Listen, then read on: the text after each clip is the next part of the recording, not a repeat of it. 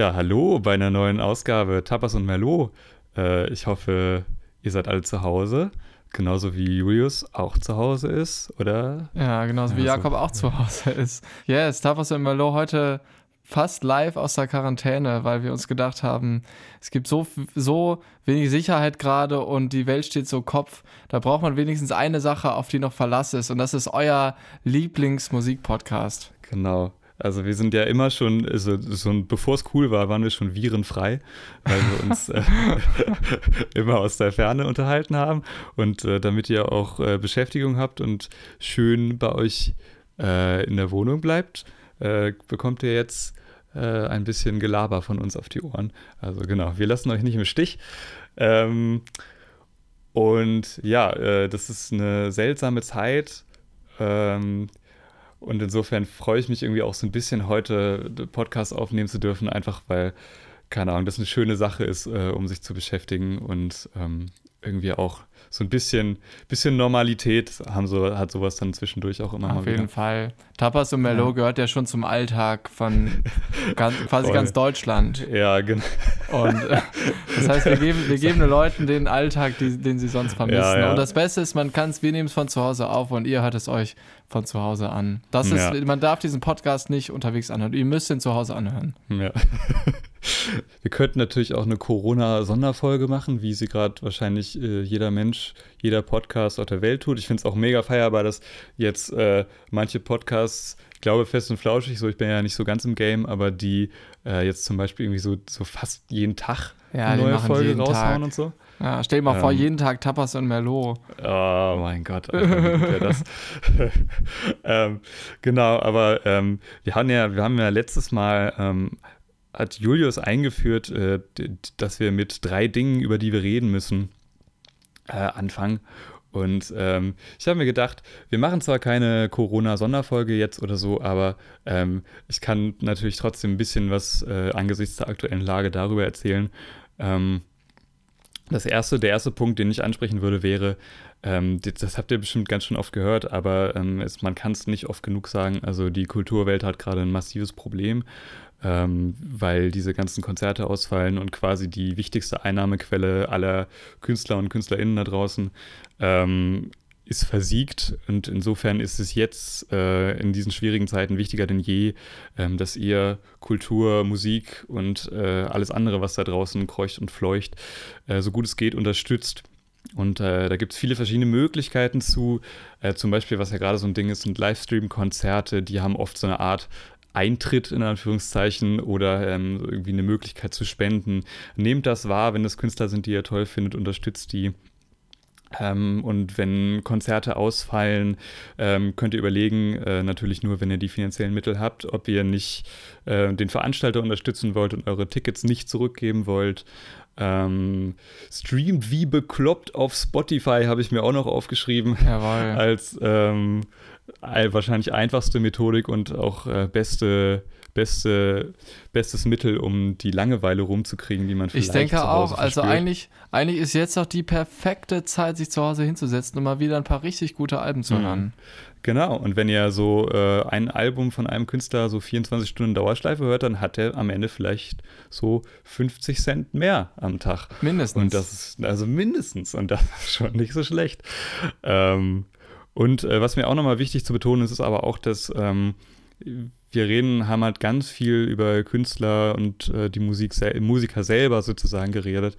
Aber ähm, es ist natürlich auch zu bemerken, dass die ganzen Menschen, die ganze Industrie dahinter natürlich auch hart am struggeln ist. Mhm. Deswegen ähm, guckt mal, ob es irgendwie auch möglich ist, diese Menschen zu unterstützen. Und äh, aus äh, persönlichem Antrieb möchte ich auch anmerken, kauft euch mal wieder eine Zeitschrift. Äh, das ist echt auch eine schöne Beschäftigung in Quarantäne. Auf jeden Fall, die kann man Ähm, sich auch nach Hause liefern lassen über ein Die kann man sich auch nach Hause liefern lassen. Äh, Visions hat jetzt sogar eine PDF, by the way. Also Hm. ich will jetzt hier keine vielleicht mehr Werbung für bestimmte Magazine machen, aber ich wollte es nur so anmerken. Ähm, ist übrigens abgefahren auch, also das kann ich ja mal aus dem Nähkästchen plaudern, wie das auch, äh, also ich dachte so, die sicherste Bank ist dann momentan doch so Online-Magazine. Mm, Und wenn man das richtig macht, wahrscheinlich schon. Wir haben aber tatsächlich bei Album der Woche gemerkt, dass da auch die, seit, seit dieser Corona-Krise sind die Aufrufzahlen echt krass eingebrochen. Echt? Und das, ja, ist voll heftig. Ich dachte, die Leute bleiben die- zu Hause und sind die ganze Zeit am Grind Ja, dachte im ich Internet. auch. Aber ich habe dann auch mal so mein eigenes Verhalten reflektiert und das, trifft auf mich zu. Aber ich lese halt die ganze Zeit nur den Zeit-Online-Blog zu Corona so, ne? Und Ah, irgendwie ja. so, ich glaube, daran liegt es. Das finde ich schon auch echt. Aber das ist schon heftig, wie die ganzen Prioritäten gerade weggehen. Ich glaube, es ist oft tatsächlich auch so, also wenn irgendwo, wenn, du merkst wahrscheinlich, wenn Not an Mann ist, äh, als erstes an der Kultur, weil die irgendwie dann doch äh, zwar eine sehr schöne Nebensache, aber irgendwie auch eine Nebensache ist. So. Ja, Ähm. das stimmt. Also Geld, Geld für ähm, Kunst ist in gewisser Weise auch Luxus. Ja, Also gut, jetzt, jetzt werden viele sagen, nein, der Mensch braucht Kunst und deren Meinung sind, bin ich oder sind wir natürlich auch, aber es geht natürlich erstmal darum, dass es am nötigsten nicht mangelt, wie das jetzt zum Beispiel Ja. auf Lesbos ist, wo, wo mittlerweile äh, die Rationen ganz stark gekürzt worden sind. Es gibt nicht genug Wasser und sowas. Mhm. Und Ja. da, damit solidarisieren wir uns natürlich auch und da darf man auch sehr, sehr gerne hinspenden an Organisationen wie Sea-Watch oder Mission Lifeline, genau. Wir können es auch nur nochmal betonen, Awareness ist in diesen Zeiten sehr wichtig und schaut, was ihr selbst tun könnt, aber passt natürlich vor allem erstmal auf euch selber auf. Ähm, das ist wahrscheinlich die Baustelle, an der ihr gerade am besten arbeiten könnt. So, und nachdem wir diesen äh, sehr obligatorischen, etwas ernsten Corona-Teil abgearbeitet haben, gibt es jetzt noch zwei lustige Sachen zu Corona. Yay. Ja, äh, Jared Leto, der Sänger von 30 Seconds to Mars und äh, Schauspieler ist er ja auch, ne? Also ich bin, äh, bin echt überhaupt nicht drin im Filmgame, aber das äh, habe ich mir sagen lassen. Der jedenfalls, Der ist Oscar-Preisträger. Der ist sogar Oscar-Preisträger, ja, Ja. siehst du mal. Ähm, der, der jedenfalls, ich meine, wie lange, wie lange, Julius, wie lange ist das jetzt schon so in deinem Kopf angekommen? So, ich glaube, so seit zwei Wochen oder so, würde ich Ja, sagen. also zwei, drei, also zwei Wochen auf jeden Fall akut. Hm, so richtig akut, ne? Jared, Jared Leto jedenfalls hat erst am 17. März erfahren, was auf der Welt los ist, weil er mit einer Gruppe von zwölf Menschen in der Wüste meditieren war und völlig, völlig von der Außenwelt abgeschnitten war und nichts mitbekommen hat und dann nach Hause gekommen ist und das so die, völlig die Welt äh, aus den Sockeln gewesen Oh ist. Gott, ja, So richtig wirklich. abgefahren. Das war auch, äh, by the way, äh, bei, ähm, war das in der deutschen Ausgabe oder irgendwo, irgendwo geisterte auch so ein Video rum, das ich nicht gesehen habe, aber ähm, bei Big Brother äh, sind die Leute ja auch komplett abgeschnitten und dann ist irgendwann jemand zu ihnen gekommen und hat ihnen erzählt, was gerade so in der Außenwelt abgeht Oh Gott. und dass die sich jetzt äh, Hände desinfizieren müssen und so. Mega abgefahren. Ja, aber was bei Big Brother passiert, bleibt doch bei Big Brother, oder? Ja, auf jeden Fall. und dann, dann habe ich mich noch, äh, noch gefragt, mh, da ja jetzt gerade aus äh, nachvollziehbaren Gründen äh, in den App- App-Spielecharts Plague Inc. Äh, ganz weit oben ist, ähm, habe ich, mich- hab ich mich gefragt, ob das in, in Mucke auch so ist, dass jetzt äh, so irgendwie Corona- oder Viren-themed Songs plötzlich die Charts erobern. Hm, Hab mal auf Spotify geguckt und äh, auf den normalen Spotify, also das fand ich sehr interessant, auf den normalen Spotify-Charts habe ich jetzt nicht wirklich eine Auffälligkeit gefunden, also die, die so nach, nach Plays gehen dann wahrscheinlich. Ähm, aber in den Viral-Charts, die sortiert sind nach, ähm, wie oft irgendwie ein Song geteilt wird oder so, da sind sowohl in den weltweiten als auch in den deutschlandweiten jeweils drei Songs in den Top 10, die direkt irgendwas mit Corona im Titel haben. Oh Gott. Ähm, und das ist aber so, ich check das nicht. Also, weil die werden, ähm, die werden da, also wenn ich das wirklich richtig verstanden habe, vielleicht kann uns auch jemand aufklären, aber die werden da gerankt, äh, je nachdem, wie oft sie irgendwie geteilt wurden. Und ähm, auf Platz 1 ist der Song Coronavirus von Lil Nix. Nie, ge nie gehört vorher. Ja, der, ist, auf Platz wahrscheinlich auch 1. erst durch den Song bekannt geworden. Auf jeden Fall, Song ist auch totaler, also es ist so, es ist so äh, ein, einer der, der 700. Soundcloud-Rapper und es ist, äh, also der Song ist echt totaler, totaler Trash. Ähm, aber ja, also das äh, habe ich, also es tatsächlich scheint es loszugehen, dass die äh, Leute daraus anfangen. Aber der, der Refrain besteht eigentlich auch nur aus Coronavirus und der Beat, der Beat ist auf äh, einem gesampelten Husten gemacht worden. Geil, geil. Das ist ja ähnlich auch, da hat er sich wahrscheinlich von Tapas und Merlot inspirieren lassen, von mhm. der Einspieler der letzten Folge. Ja, stimmt. Ja, stimmt. Da war sowas. Ich erinnere mich. genau. Äh, ja, Julius, das sind die drei Dinge, über die wir reden müssen. Danke. Ähm, wir können ja einfach einen harten Break machen. Ihr harten habt ja Break. alle schon gesehen, wovon diese Folge handelt. Und zwar hm. ist es wie immer, wie immer bei Tapas und Merlot stellen wir euch heute ein ganz, ganz großartiges Album vor, ein ganz hervorragendes Album. Ähm, hm. Und äh, ja, es handelt sich um Stage 4 von der Band Touche Amore. Ich glaube, ich werde erstmal ein paar Worte generell über die Band verlieren, damit wir mhm. alle unsere HörerInnen, die vielleicht noch nicht so ähm, firm sind mit ähm, diesem Act, ähm, äh, auch ein bisschen an der Geschichte teilhaben lassen. Und dann ähm, wollte ich gern mal ganz subjektiv von dir hören, was dieses Album für dich bedeutet, weil ich weiß, dass mhm. es für dich äh, äh, auf jeden Fall eine große emotionale Verbindung zu dem Album mhm. gibt. Ja. Also, Toshio Amore sind eine Post-Hardcore slash Screamo slash Emo-Core Band aus Los Angeles. Sie wurden äh, oder sie haben sich 2007 gegründet und sind quasi ein Teil der Screamo po äh, Post-Hardcore-Welle der 2000er. Andere Bands, die ihr vielleicht auch kennt aus der gleichen Welle, ähm, sind La Dispute, ähm, Die Fita oder Pianos Become Teeth. Touche Amore haben bisher vier Studioalben rausgebracht. Das erste 2009, das letztes Jahr re-released wurde, To the Beat of a Dead Horse. 2011 kam dann Parting the Sea Between Brightness and Me, was ein absoluter Hardcore-Klassiker ist mittlerweile, würde ich sagen. 2013 ist Survived By und 2016 haben sie ihr ähm, bisher neuestes Album veröffentlicht, Stage 4, und darum geht es auch heute. Ähm, irgendwann kam dann auch mal ein Live-Album zu ihrer tausendsten Show, aber das sind ihre vier Studioalben. Das heißt, wir reden auch jetzt über das aktuellste Album von Touché Amore. Mhm, genau. Ja, man kann vielleicht noch dazu bemerken, ähm, also dass dieses Album durchaus Anklang gefunden hat also mhm. äh, in der breiten Öffentlichkeit. Also das ist in extrem vielen äh, Jahrestoplisten vertreten gewesen, auch äh, in welchen, wo man jetzt nicht unbedingt eine Band vermuten würde, die hauptsächlich äh, gutturalen Gesang benutzt. Ja. Ähm, in Visions war sie Album des Jahres, die Platte. Mhm. Und war auf jeden Fall auch für Touché Amore, die vorher schon auf jeden Fall äh, auch zumindest in, in der kritischen Rezeption enorm hohes Ansehen genossen haben, aber war auf jeden Fall auch so eine Art Türöffner, dass sie jetzt mittlerweile auf jeden Fall deutlich größere Hallen spielen, ähm, als sie es noch davor gemacht haben. Also ja. das hat schon krassen, krassen Anklang gefunden. Auf jeden genau. Fall. Unter anderem ähm, auch bei dir.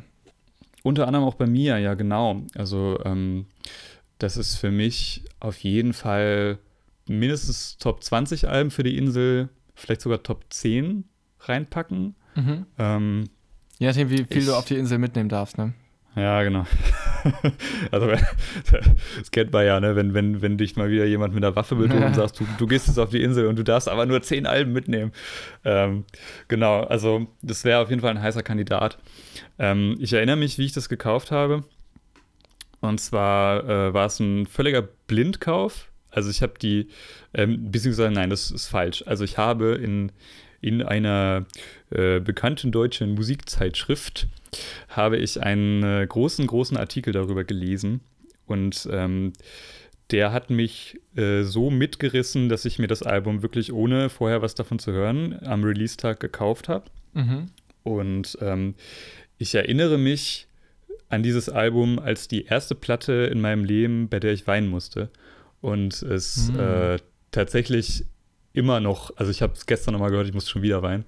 Ähm, ja. Also das ist krass, dass das äh, so lange jetzt seit dreieinhalb Jahren raus, vier Jahren raus. Also sehr, also so, äh, so lange anhält. Wirklich heftig. Und der Grund dafür, und das ist so ein bisschen auch Thema, ähm, was wir heute besprechen wollen, ist die auf jeden Fall sehr wichtig dahinter ist die, die, die Hintergrundgeschichte. Ähm, denn auf dem Album äh, singt Sänger Jeremy Bohm über den Krebstod seiner Mutter. Und ähm, das mit einer derartigen Transparenz und Offenheit, wie man es, äh, also das ist, glaube ich, so das äh, Spannende daran, wie man das eigentlich nicht gewohnt ist. Also ich meine, das ist sehr äh, sehr typisch eigentlich, ähm, gerade in dem Bereich, dass man persönliche Erlebnisse in seinen, seiner Musik verarbeitet. Das ist ja ist eigentlich so das Natürlichste in der Kunst überhaupt. Mhm. Mhm. Aber in dem Fall ist halt liegen halt die Karten so offen auf dem Tisch, dass man wirklich ganz, ganz tief in die Seele reinblicken kann. Ähm, also das ist zum Beispiel im Song, da muss man nur mal auf die Texte so gucken, zum Beispiel im Song Displacement heißt es so ganz klar, um, you died at 69 with a body full of cancer. I asked your God, how could you, but never felt an answer. Heard an answer. Ich habe es falsch geschrieben hier gerade. Um, und das ist halt, also ist du, das Einzige, was du jetzt aus diesen Zeilen nicht entnehmen kannst, ist, dass es um die eigene Mutter geht. Das kannst du dir vielleicht mhm. ableiten, aber ähm, ansonsten so dieses Metaphorische fehlt da ja. komplett. Und ist, das ist, ist, super krass. Es ist ja. total direkt, es ist total hart und irgendwie ist es auch ähm, ganz pragmatisch. Also er versucht das gar nicht irgendwie ähm, poetisch zu umschreiben, wie er sich dabei fühlt, sondern es ist, es ist, es ist hart und es ist einfach die nackte Realität. Und ich glaube, da, also davon ist man dann gerne so ein bisschen von Kopf gestoßen, weil man eigentlich äh, nicht ähm, keine Texte von einer derartigen Härte, und mit Härte meine ich ähm, Realitätsnähe erwartet. Hm. Ja, genau. Und das ist halt auch so der Grund, ähm, warum dieser Artikel mich damals so mitgerissen hat, weil das natürlich dann ganz, ganz viel äh, um die Hintergründe da ging. Und ähm, das wurde alles so ähm, krass beschrieben und aufgezeigt, dass es, ähm, ja, dass mich das sehr interessiert hat und mich auch äh, tatsächlich sehr, sehr mitgerissen hat. Ähm, genau. Ja. Ich erinnere mich aber, das muss ich mal sagen dazu, mhm.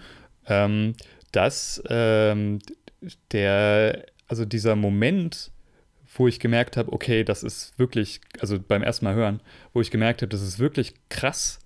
Äh, das, war ein, das war ein musikalischer und kein, kein textlicher. Wobei okay. ich nicht ganz sicher, ganz sicher bin, ob, ähm, ob ich, also, weil ich man, natürlich habe ich sozusagen gespürt, was da passiert, weil ich die Hintergrundgeschichte vorher schon kannte. Ja, ja. Ähm, aber es war trotzdem so, dass ich, weiß ich noch sehr gut, ich habe das Album gekauft, dann hatte ich irgendwie, dann war ich zu Hause und hatte so, ich, ich glaube, ich hatte irgendwie abends noch was vor oder so und war dann so, hatte dann aber noch so eine Stunde Zeit, also ziemlich gut, gute Zeit, um dieses Album zu hören. Äh, habe mich auf mein Sofa gesetzt, habe hab die Platte reingemacht, aber ich war ehrlich gesagt so ein bisschen bisschen abwesend in dem Moment. Also ich habe dann irgendwie die ganze Zeit am Handy gedaddelt und so und mhm. äh, weiß ich nicht so gemacht. Und dann erinnere ich mich sehr gut, ähm, der letzte Song Skyscraper hebt sich auch musikalisch sehr von dem ab, was davor passiert, weil ähm, der sehr, mh, mm, sehr viel melodischer ist als das andere davor. Also da wird eigentlich äh, wenig geschrien. Es hat eigentlich mhm. wenig noch mit diesem Hardcore-Gedanken zu tun. Es da singt ja auch, auch Julian äh, Baker mit. Genau, singt auch Julian Baker mit. Großartige oh, ja. äh, Singer-Songwriterin aus den USA. Ähm, und der hat so eine krasse Klimax, der sich dann so ab boah, zweieinhalb Minuten oder was kommt das, äh, so, also so einen krassen Ausbruch hat, wo es ja. äh, Julian Baker dann auch, ähm, also ist, die singen nur so eine Zeile immer und immer wieder und äh, Julian Baker singt das so mit ihrer zarten Stimme und Jeremy Bohm, also ist so der, der Touché Amore-Sänger, den hörst du da so im Hintergrund ganz, äh, also der, der geht schon so ein bisschen unter fast im Mix, aber du hörst ihn noch so, noch so wehleidig schreien. Das hat so einen mm. echt mhm. krassen Kontrast, vor allem weil die Instrumentals dabei auch so groß werden. Ja, und ich weiß noch so, dass es wirklich so war, dass ich, dass ich da, wie ich es gerade beschrieben habe, so auf meiner Couch saß eigentlich äh, in dem Moment irgendwie so ein bisschen mit den Gedanken woanders war und dann plötzlich diese Stelle einsetzt und mir so gefühlt das Handy aus den Händen fällt. Und ich wirklich, also das war ein ziemlich, ziemlich einzigartiger Moment, würde ich sagen, so wenn ich so äh, an meine ganze Lebensgeschichte zurückdenke, wie ich so Musik gehört habe, weil es wirklich mich so völlig aus dem Nichts geholt habe. Nur, das, nur dieser, dieser Höreindruck, den ich da hatte. Mhm. Das war krass. Also ich glaube auch deswegen, dass der Appeal von dieser Platte nicht nur in seiner Backstory liegt, sondern schon auch äh, einfach extrem krass vertont ist. So. Da sind wir quasi schon direkt beim Thema, weil ich glaube, dass hm. wir zum ersten Mal ähm, ein bisschen unterschiedliche Positionen vertreten. Ja. Ich würde so weit gehen, dass der Appeal der Platte um kein Stück verringert wird, ähm, wenn man die Backstory da weglässt. Weil ich mhm. finde, ähm, Kunst, die nur dadurch irgendwie einen Wert erhält, weil da irgendeine Geschichte hintersteckt, ähm, weiß nicht, vielleicht ist das dann einfach nur gute Geschichte, aber nicht so gute Kunst. Und ich finde, dieses Album ist natürlich super, aber ähm, ich sehe überhaupt nicht, wieso das an die Realität ähm, gekettet sein muss. Wieso kann es sich nicht emanzipieren davon und es kann einfach die Geschichte sein eines Menschen, der einen sehr, sehr wichtigen anderen Menschen verloren hat, mit allen Details, was dazugehört.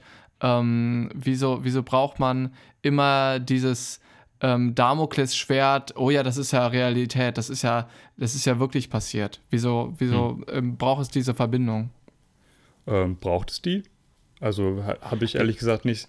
Also, ich glaube, also ähm, auch äh, in dem Visions-Artikel und was du erzählt hast und alles, was ich über dieses Album höre, es geht halt immer um Jeremy Bolm und es geht immer um mhm. seine Mutter. Und ja, klar, offensichtlich, das Album handelt von Jeremy Bolm und den Tod seiner Mutter. Aber ich finde, ähm, weiß nicht, also ich würde dir auf jeden Fall recht geben, dass ähm, mit der Musik weil ich finde, dass das, was das einem so großartig macht, ist eigentlich die Musik und ähm, mhm. die ist ja von der Band relativ ähm, autark entstanden. Also die Band haben als Instrumentalisten unter sich Musik gemacht, dann hat sich Jeremy Bolm darauf ähm, quasi gesetzt und dann seine Vocals darauf geschrien, aber ähm, weil ich finde, ich finde, es ist einfach wund grandiose Musik. Ich finde, es hat auch diesen roh geilen, rohen ähm, Post-Hardcore-Vibe, der einfach alle Emotionen total ungefiltert wiedergibt. Also es passt schon, ähm, es passt schon perfekt, aber ähm, ich verstehe nicht, wieso da direkt, wieso alle ähm, diese, diesen Drang haben, die Verbindung zur Realität einmal herzustellen. Mhm. Ist es, ähm, also siehst du das so kritisch, weil du das Gefühl hast, die Musik an sich wird dadurch diffamiert? Ähm, was heißt diffamiert? Also ich finde, wenn du, das ist vielleicht ähnlich wie mit Musikvideos, weil oft mag ich Musikvideos irgendwie auch nicht. Ich sehe natürlich, hm. dass es mega geile Musikvideos gibt und die auch oft tierisch gut mit der Musik zusammenspielen, aber ich glaube, man kann nicht äh, denyen, dass ähm, wenn man ein Musikvideo schaut, dann konzentriert man sich einfach weniger auf die Musik. Weil Voll. du eben eine neue Ebene hast, die angesprochen wird und ähm, ich glaube, das menschliche Gehirn kann nicht zumindest beim ersten Mal schauen, alles gleichermaßen verarbeiten. Und genau so ist es mit dem Album, dass ich glaube, wenn man das Album für sich stehen lässt, dass es dann noch viel größer wird, als wenn man das die ganze Zeit mit dem realistischen Background betrachtet. Hm. weiß ich nicht. Also ähm, ich glaube, also es liegt natürlich an, also ich glaube, A, ähm, das Problem ist mit Sicherheit auch so ein bisschen äh, A in, in PR, B in ähm, Journalismus ja, auch begraben, so, mhm. weil die ähm, natürlich ist so eine Geschichte immer was, worüber sich das und deswegen machen es wahrscheinlich auch viele Leute, wo eine Geschichte, über die sich einfach sehr gut reden lässt, so. Mhm. Ähm, und ich glaube, deswegen gewinnt man den Eindruck, dass, ähm, dass die dass alle Menschen das nur tun würden, so, weil, weil wenn man über diese Platte spricht und über ihre Entstehungsgeschichte vor allem redet, das ist ja auch so ein bisschen, also der Auftrag eines, eines Journalisten ja. ist ja irgendwie auch über die Entstehungsgeschichte zu reden. Da kannst du das natürlich nicht ausklammern, so. Ähm, ich glaube aber, dass es gar nicht so, ähm, dass es gar nicht so eng ist, wie du das vielleicht siehst, ähm, weil ich glaube, der Grund, warum das Leute emotional erreicht, kann oder das zumindest so in dem Maßen emotional erreicht, dass es ja wirklich massiv, ja, was dieses Album für, für eine Response bekommen hat. Und ich glaube, der Grund dafür kann nur sein, weil Leute in dieser Geschichte ähm, eigene Geschichten widerspiegeln. Ja. Und ähm, das muss aber, finde ich, nicht bedeuten, dass man ähm, das ursprüngliche Kunstwerk äh, oder den ursprünglichen Gedanken des Kunstwerks ähm, völlig ausklammert oder dass man sich davon abheben muss oder so. Ähm, das kann auch einfach bedeuten, ähm, man denkt drüber nach und merkt, ach krass, ähm, dieser Mensch durchlebt gerade etwas, was ich auch schon durchlebt habe oder gerade durchlebe. Und ähm, dieses Nähegefühl ist, glaube ich, was ganz, ganz Wichtiges. Mhm. Aber das setzt eben voraus, dass man äh, das quasi nicht als äh, selbstständiges, überhöhtes äh, Kunstwerk wahrnimmt, sondern es als Erfahrungsbericht eines Menschen, ähm, der quasi aus seinem eigenen Leben berichtet. Und ähm, ich glaube, diese Nahbarkeit ist schon schon ganz schön entscheidend. Also du meinst allein die Tatsache, dass, ähm, also ich würde auf jeden Fall bei allem recht geben und das ist ja auch der Grund, also wieso, also der Grund, wieso man sich so Musik anhört. Ähm, ich glaube, mhm. es ist also, das ist natürlich auch ein Album, wo zumindest stellenweise ganz, ganz viel Hoffnung ähm, drin steckt. Aber mhm. das, das Allermeiste ist halt einfach Trauer und das ähm, mhm. wie, wieso hört man sich dann so eine Musik an? Natürlich, weil man sich verstanden fühlt, weil man dann vielleicht auch, keine Ahnung, viele Emotionen, gerade negative Art, verdrängt man ja auch. Und vielleicht ist das eine ganz gute Art, ähm, die hochkochen zu lassen, aber sie trotzdem eben dann durch die Musik zu ähm, verarbeiten. Ähm, aber mein, meinst du trotzdem, dass ähm, wenn die Leute nicht wüssten, dass der Sänger das wirklich erlebt hat, ähm, dass es mhm. sie dann weniger ähm, berühren würde? Das ist eine sehr, sehr gute Frage. Es ist ja, es ist ja ein bisschen dieses Konzept von äh, Authentizität, ähm, was ja interessanterweise habe ich den Eindruck, ich weiß nicht, ob das schon, ob das so ein, so ein fortlaufendes Ding ist, dass Künstler immer authentisch sein müssen aber mich beschleicht der Eindruck, dass spätestens seitdem äh, Künstler angefangen haben, sich äh, durch irgendwelche sozialen Medien zu verbreiten, ähm, dass Authentizität ein extrem wichtiger Faktor geworden ist. Ja. So diese, ähm, diese, also so, natürlich fallen einem so Ausnahmen ein, aber selbst die treffen nur so halb zu. Also zum Beispiel Lady Gaga ist ja so übelst die Kunstfigur. Ja. Ähm, und so überzeichnet und so krass in ihrem Auftreten immer. Aber selbst die lässt ja dann irgendwie auch so irgendwie äh, hinter die Fassade blicken, wenn sie sozusagen ähm, abseits von der Bühne ist oder so. Ähm, aber so eigentlich prägnanter finde ich, also, dass so solche Figuren tatsächlich eher die Ausnahme sind, obwohl Kunst ja eigentlich äh, per se das Potenzial hat, etwas abzubilden, was in der Realität völlig fremd ist. Oder das finde ich eigentlich das, das Faszinierende an Kunst auch, dass äh, da Geschichten erzählt werden können, die völlig unmöglich sind oder die total, ähm, die dich total flashen, weil das äh, nicht der Realität entspricht. Mhm, aber so, ich habe schon das Gefühl, so im, dass ähm, viel viel äh, Masse auch erreicht wird, wenn Künstler authentisch sind. Und das trifft dann zum Beispiel auf den erfolgreichsten Künstler unserer Zeit, Ed Sheeran, zu, der, glaube ich, also das finde ich auch immer so absurd, dass der halt ähm, so gigantische Bühnen spielt, obwohl der halt so der Typ von nebenan immer ist. Und ich glaube mhm. aber genau das ist es so. Ja. Also der, es ist ja so plain eigentlich was der macht. Und irgendwie hat auch eine schöne Geschichte so, war Straßenmusiker und so und eigentlich nicht erfolgreich. Ich glaube, der war sogar mal obdachlos kurze Zeit. Okay. Äh, weiß ich nicht genau, aber bestimmt stimmt es auch nicht und meine Freundin steinigt mich jetzt, wenn sie das hört, aber egal.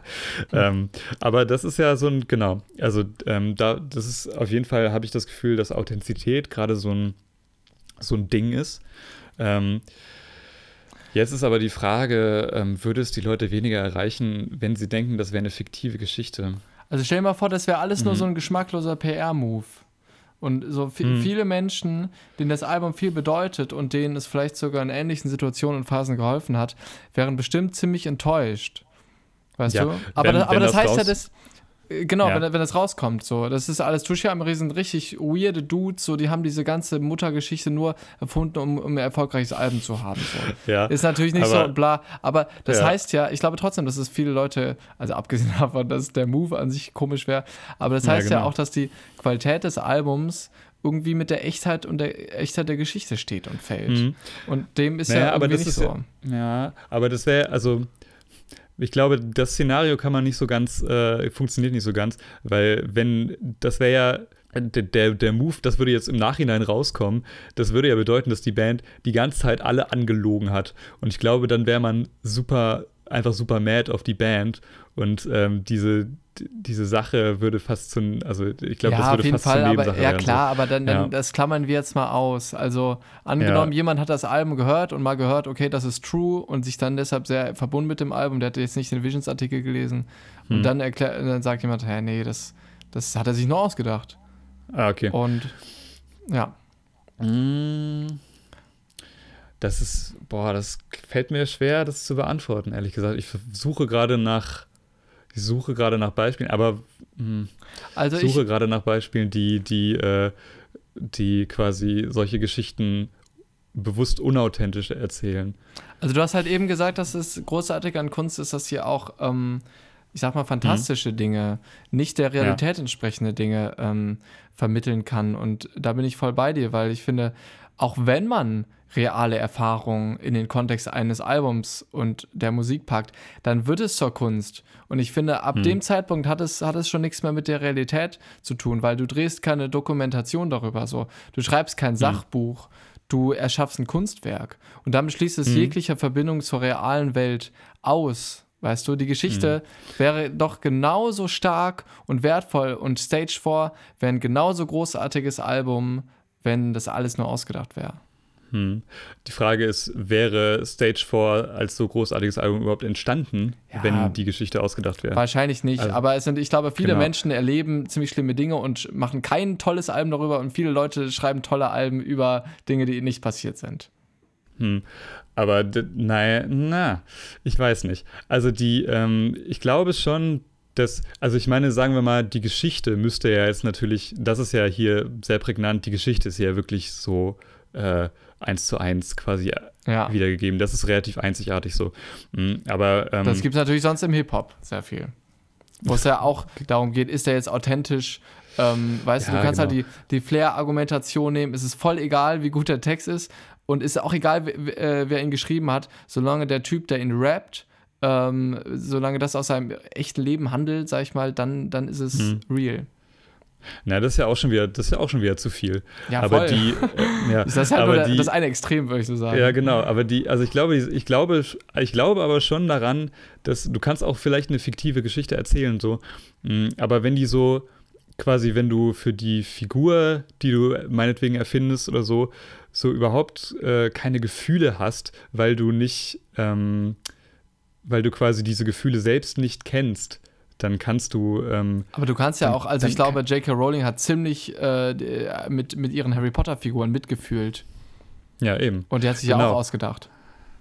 Ja, genau. Aber das ist ja das Ding. So, das heißt, letztendlich stehen J.K. Rowlings Figuren, sind natürlich total fantastisch, aber, ähm, also äh, fantastisch im Sinne von Fantasy.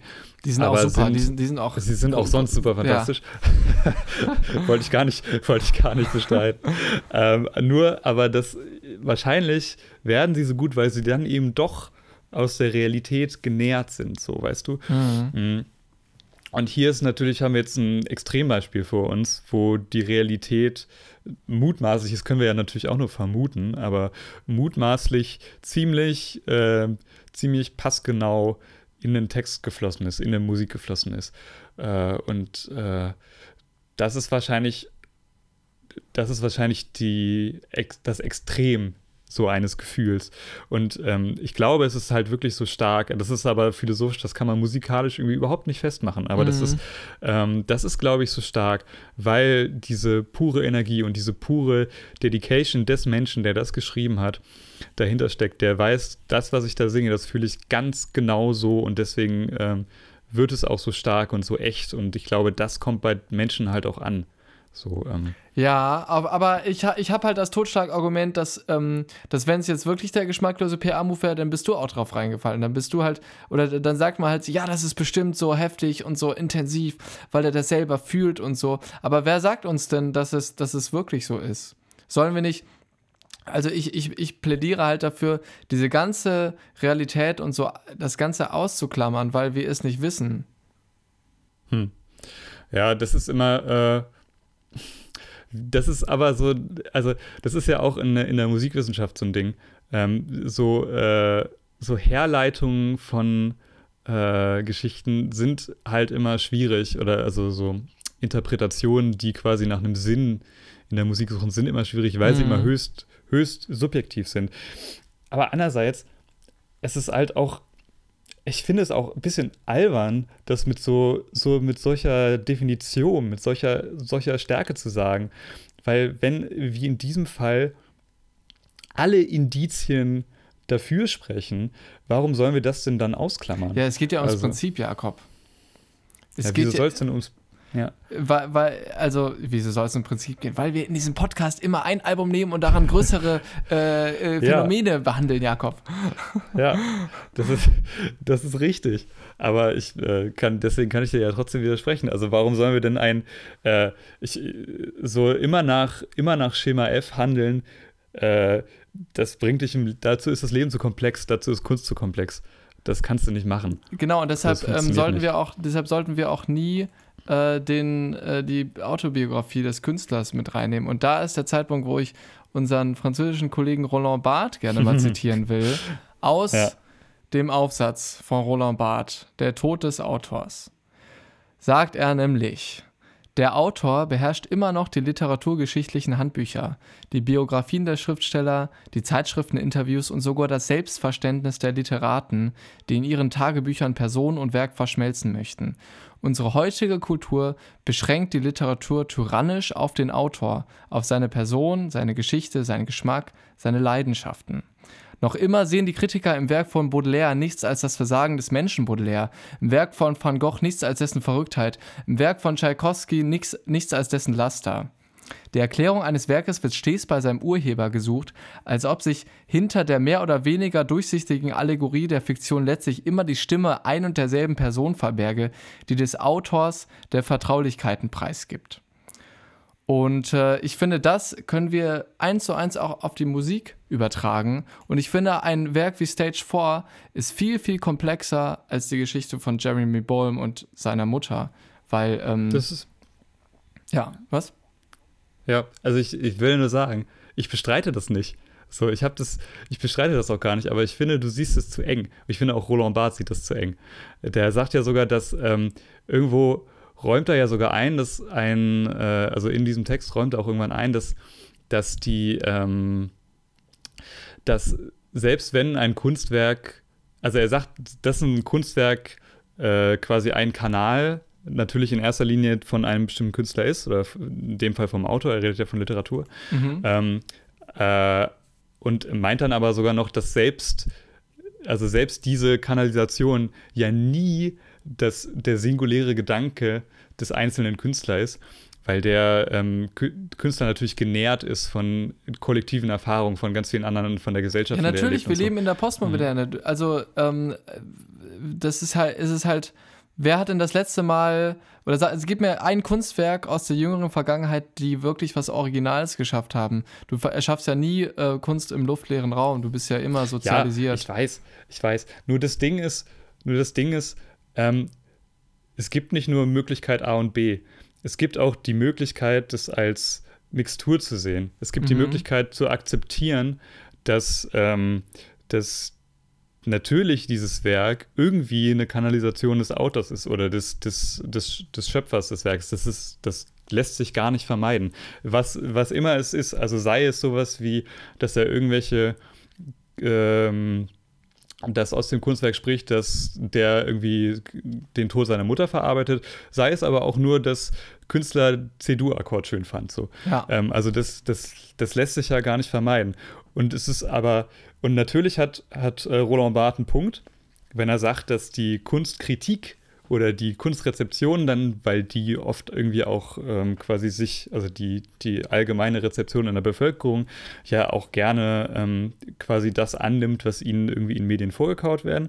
Ähm, das stimmt natürlich, dass bisweilen dieses äh, Werke zu sehr auf, ihren, auf ihre Autorschaft besprechen, ähm, beschränkt werden. So, ich fände es auch total angenehm, mal in Musikrezensionen ähm, irgendwie wahr so zu hören, ähm, was, was Person XY dabei empfunden hat, wobei das tut man ja auch irgendwie, es wird meistens nicht so klar rausgestellt, mhm. aber ähm, und aber das, also zum Beispiel, ich gebe dir ein Beispiel.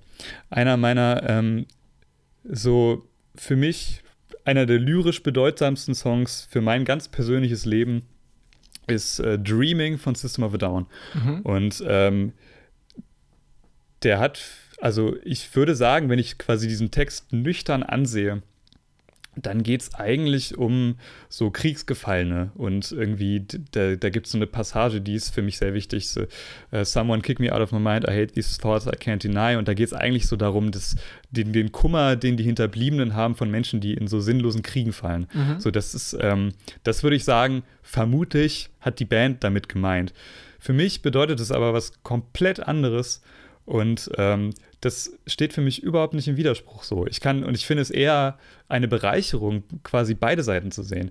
Dass ich mir so angucke, okay, ähm, Band XY hat das so gemeint, aber das könnte ich vielleicht auch auf Lebensbereich XY von mir übertragen. Und deswegen wird er für mich erst so groß. Ja. Äh, und das, ähm, ich finde, das ist eigentlich die gesündeste Art und Weise, es zu sehen.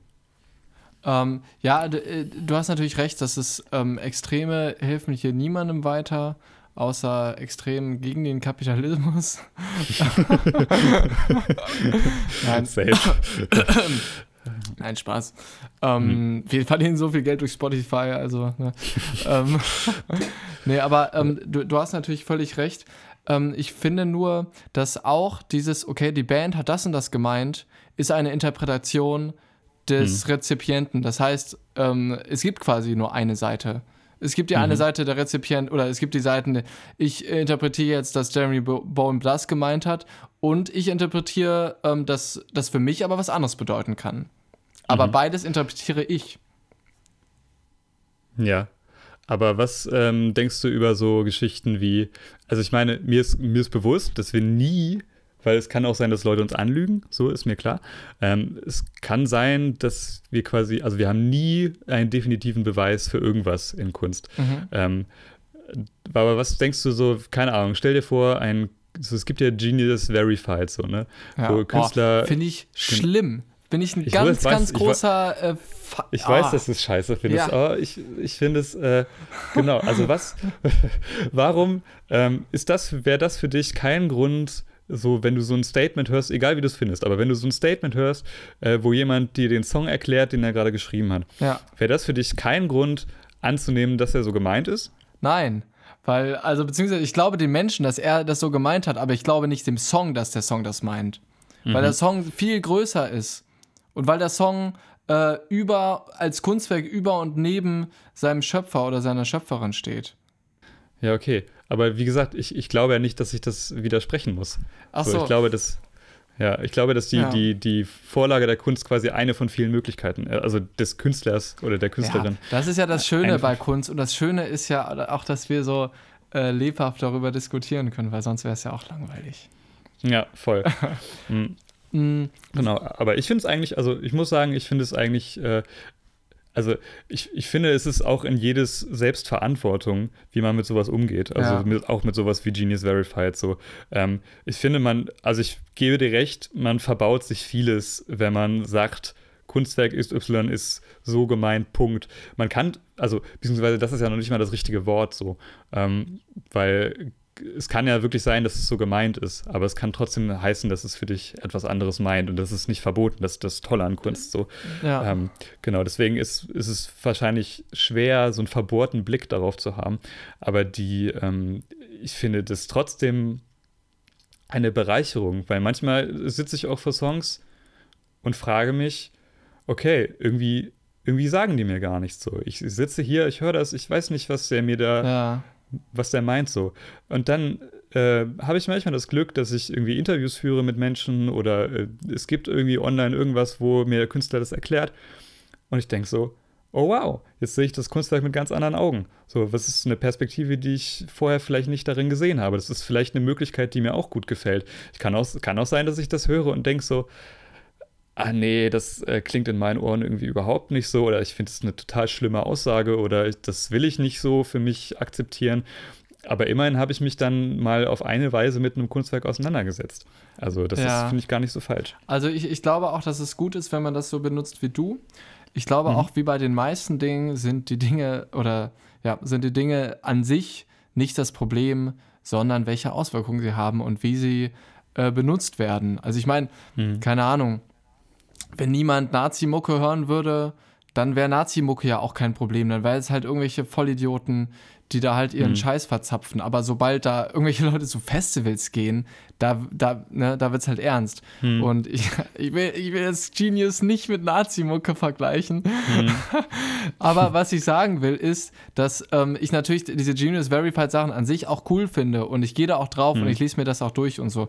Aber ich sehe halt gerade äh, so die Gefahr und ein bisschen auch die Tendenz, dass die Leute halt, dass man halt Song hat und ähm, einer sagt halt, ja, ich sehe den ja so oder ich fühle den so und ich so. Und dann kommt ein Dritter und der sagt, hm, ihr habt leider beide Unrecht, der Sänger hat das so und so gemeint. Hm, und ja. ähm, so, dazu darf es halt nicht kommen. Hm. Ich möchte, wo du äh, Nazi-Mucke ansprichst, übrigens gerade noch ein äh, einen Songtipp von dir. mein liebster Nazi-Song. Ähm, nee, ich möchte noch anmerken, dass ich glaube, dass deine Sichtweise ähm, mir fällt jetzt gerade auf, dass ich die schon an anderer Stelle gehört habe und dass sie durchaus, äh, durchaus problematisch sein kann. Okay. Weil nämlich, ähm, ich habe doch, äh, ich habe vor, vor einiger Zeit habe ich einen Artikel über die Band Steel Panther geschrieben ja. und habe mich da äh, kritisch mit auseinandergesetzt, weil ähm, also ich weiß nicht, wer die Band, wer die Band von euch kennt, kennt vielleicht einige, sind ja auch relativ bekannt, ähm, die auf jeden Fall so eine total Persiflage-Band sind auf diese, diese ganze Glam-Metal-Ära, die total sexistisch over the top ist und so. Und den Songs geht es wirklich die ganze Zeit nur ums Vögeln und um nichts anderes. Und das ist äh, krass sexistisch und so. Ähm, und ich habe das selber auch eine Zeit lang gehört früher und äh, bin jetzt aber so ein bisschen dahinter gekommen, ähm, dass ich, also ich merke so, ich kann, das ist bei denen so extrem und auch so, wie die sich in Interviews geben und so, ähm, dass ich ähm, quasi, dass ich nicht mehr sicher sein kann, was noch Parodie ja. und was Realität ist. Und sie flüchten sich natürlich, und das machen auch irgendwie Kollega und Farid Bang oder so, flüchten sich dann immer mit, dass das Kunst ist und so, dass es ja. quasi nicht, nicht ernst gemeint ist oder so.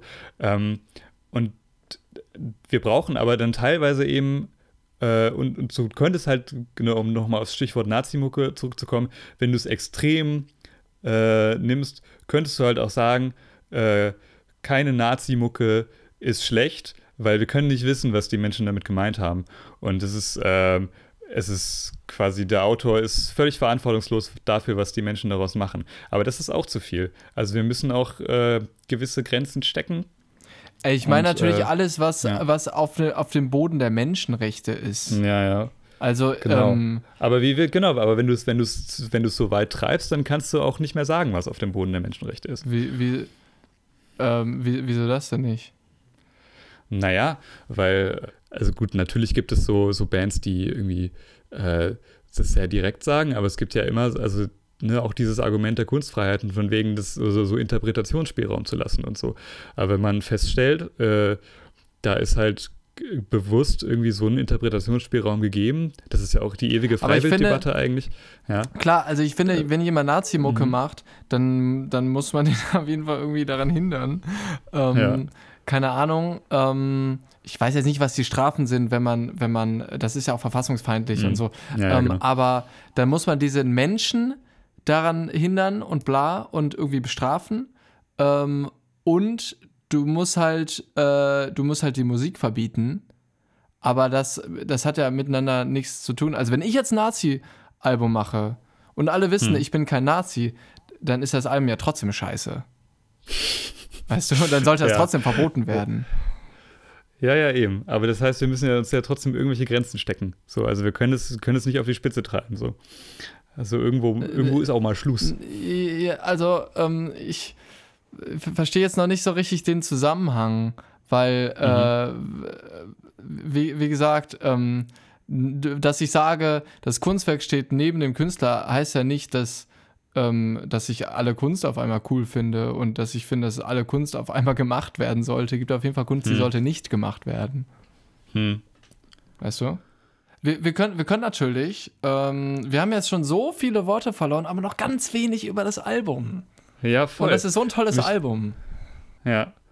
Ähm, genau, mich würde mal interessieren, also was, was siehst du denn ähm, so, wenn du es jetzt abgekoppelt von seiner Geschichte betrachtest? Was siehst du in dem Album? Ich was seh- hörst du da? Ich sehe in dem Album auf jeden Fall eine Sternstunde von 2010er Post-Hardcore. Ich finde Mhm. an dem Album ganz, ganz ähm, bemerkenswert, dass es irgendwie total heavy und intensiv ist, aber ähm, die Band eigentlich total clean spielt. Also ähm, quasi das Gegenteil von so super verzerrtem Metalcore oder so. In Mhm. ganz vielen Songs sind die Gitarren total clean. Und Ja, ähm, also das ist irgendwie eine ganz interessante Spielweise, wie man ähm, ohne diese, wir, wir haben im letzten Podcast über Verzerrung geredet und dass Verzerrung so eine Mhm. gewisse Energie freisetzt, ohne diese Energie trotzdem so eine ähm, so eine Intensität zu vermitteln, finde ich ähm, bemerkenswert. Hm. Ja, ich finde es auch krass. Also, das ist, glaube ich, ganz gut beschrieben. So, ich glaube, es, es hat so diesen, diesen, also es kriegt so einen interessanten Spagat hin, finde ich, zwischen äh, so Aggression, aber irgendwie auch Zartheit. Ja. Und die stehen nicht, also oft, aber nicht immer so, so nebeneinander irgendwie. Das ist ganz, finde ich, ganz schwer zu beschreiben. Wahrscheinlich liegt es so ein bisschen an diesen harten Gitarren, äh, also an diesen cleanen Gitarren, die du gerade meintest. Mhm. Aber es wird ja trotzdem die ganze Zeit Aber auch geballert. Ne? Genau. Es ist aber auch irgendwie, also fa fast die ganze Zeit. Ja, also das, das ist ja auch, das ist ja auch schon, äh, also das ist ja auch äh, im, im Touché-Kosmos so ein bisschen Novum, dass er, dass er halt auch singt. Ja, was ich übrigens Ich nicht gut, also ich finde, das sind nicht die besten Momente des Albums, wo Jeremy Bohm singt. Ja, ich finde auch, er ist kein, er ist kein guter Sänger Ja, eigentlich. der singt aber auch live trotzdem unglaublich schief. Ja, er ist irgendwie kein guter Sänger, aber es ist auch, also irgendwie, Er ist halt trotzdem voll finde ich, real macht und das- so und rough ja genau. so. Also irgendwie macht es das auch, macht es das auch echt. ja. finde ich so. Das also ich bin jetzt schon fast wieder versucht, das, das im, im Kontext der, der Geschichte zu lesen. Aber es ist äh, auch so, ja, Ich, Es halt ich so. warne dich, Hack. Ja. Nein. aber es ist, naja, es ist schon, ähm, also ich finde so die, diese, äh, diese Zartheit, die daraus spricht, die, die passt auch ganz gut zu, zu der zu Background, so von wegen, äh, so, es ist eigentlich ein totaler Moment des Frusts und des, des, des Störischen und man weiß nicht wohin, aber irgendwie auch so, ähm, so eine melancholische, Ja. äh, schöne Erinnerung, so, ne? Ich finde auch zum Beispiel Flowers and You, das Intro, Oh, ähm, ist ja legendär, das das fängt Intro so geil an, das ja. fängt so geil an. Und vor allem mit, mit so einer verstimmten Gitarre, müssen wir darauf achten, die Gitarre ist auf jeden Fall deutlich zu tief. Diese Ja. Lead-Gitarre. Aber irgendwie, vielleicht macht es das auch so geil, I don't know. Wie John Mayer, der gesagt hat, er spielt die ganze Zeit out of tune, aber, äh, aber absichtlich, weil er halt meint, so Mhm. diese Frequenzen, die catchen einen irgendwie.